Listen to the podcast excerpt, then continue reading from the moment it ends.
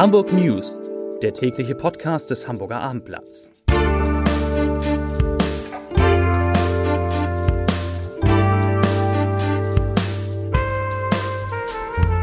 Herzlich willkommen und moin moin. Mein Name ist Stefan Steinlein.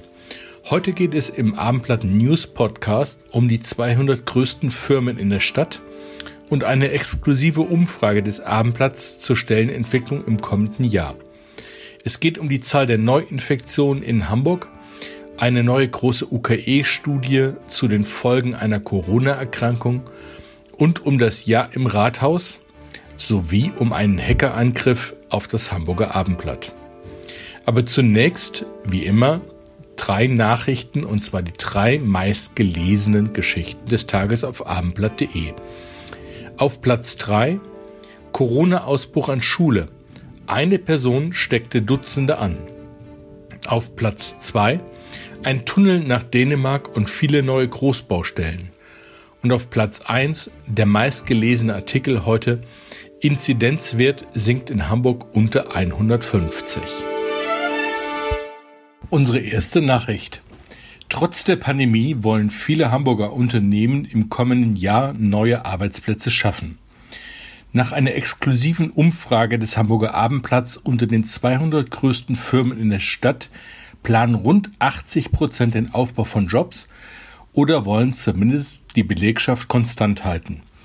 Lediglich 15 Prozent gehen im kommenden Jahr von einem Stellenabbau aus. Der Rest der befragten Firmen machte keine Angaben. Zu den Details. Sowohl im Gesundheitssektor dürften 2021 weitere Jobs entstehen, aber auch in Supermärkten, in Teilen des Maschinenbaus und in der Bauindustrie.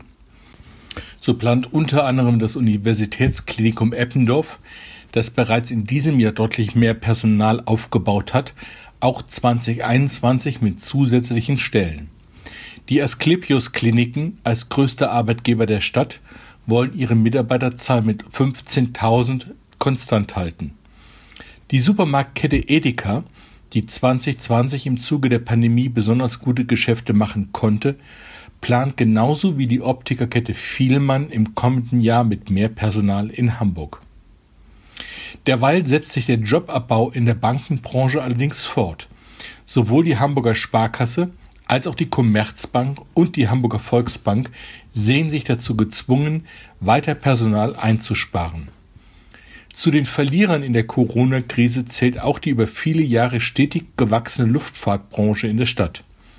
Airbus, Lufthansa Technik und der Flughafen gehen gemeinsam davon aus, dass man 2021 an Personaleinschnitten in Hamburg nicht vorbeikommen wird. Die Zahl der nachgewiesenen Corona-Neuinfektionen in Hamburg ist am heutigen Montag um 153 gestiegen. Das sind 68 Neuinfektionen weniger als am Vortag und 148 weniger als am Montag vor einer Woche. Die Zahl neuer Ansteckungen pro 100.000 Einwohner in den zurückliegenden sieben Tagen sank laut Gesundheitsbehörde auf 145,3.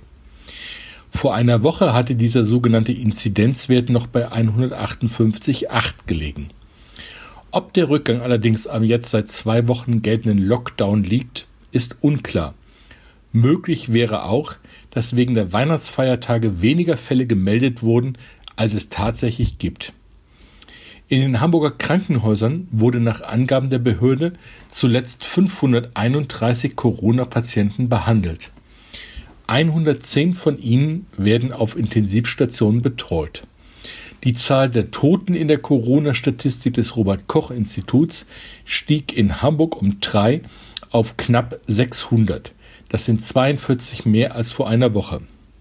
Wer Covid-19 überstanden hat, ist nicht unbedingt aber auch genesen. Die Infektionskrankheit kann an vielen Stellen im Körper Entzündungen auslösen, die womöglich auch dann noch bestehen, wenn die Betroffenen sich längst wieder fit fühlen. Ob und in welchem Umfang es dadurch zu bleibenden Schäden an Organen und zu Beschwerden kommt, ist allerdings erst wenig erforscht. Am UKE beginnen Wissenschaftler nun mit einer aufwendigen Studie, um mehr über Corona-Spätfolgen in Herz, Gehirn, Lungen und Nieren herauszufinden. Dafür werden gesucht freiwillige Probanden. Insgesamt sollen bis zu 500 Menschen an der Untersuchung teilnehmen. Es gibt drei Bedingungen zur Teilnahme an dieser Studie. Die Freiwilligen sollen zwischen 45 und 75 Jahre alt sein. Ihre Infektion sollte mindestens vier Monate zurückliegen und durch einen positiven Abstrich, also einen PCR-Test, nachgewiesen worden sein. Auch wenn es sich um eine Hamburger Studie handelt, müssen die Probanden ihren Wohnsitz allerdings nicht in der Hansestadt haben. Gab es im ablaufenden Jahr überhaupt ein relevantes Thema außer der Corona-Pandemie? Und zwar im Hamburger Rathaus? Etwas anderes als die täglichen Wasserstandsmeldungen zum R-Wert oder zum Inzidenzwert, die fortlaufenden Einschätzungen, Warnungen, Ermahnungen, die Verkündung von zum Teil massiven Einschränkungen des öffentlichen und des privaten Lebens. War da was?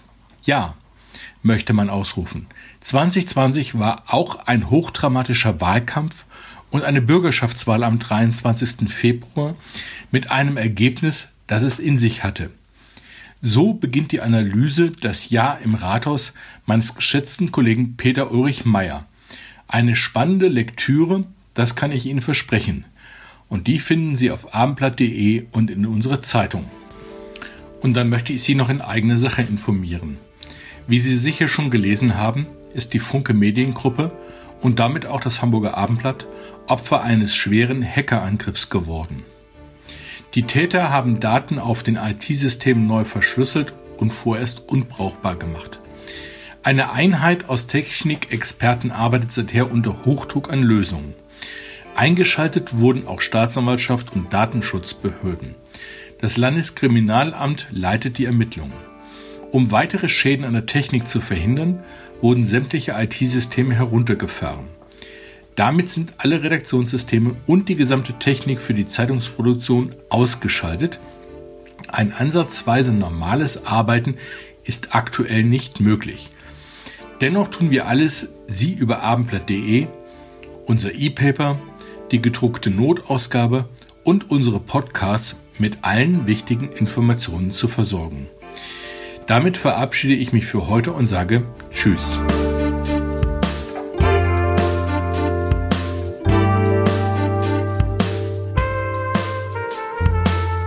Weitere Podcasts vom Hamburger Abendblatt finden Sie auf abendblatt.de slash podcast.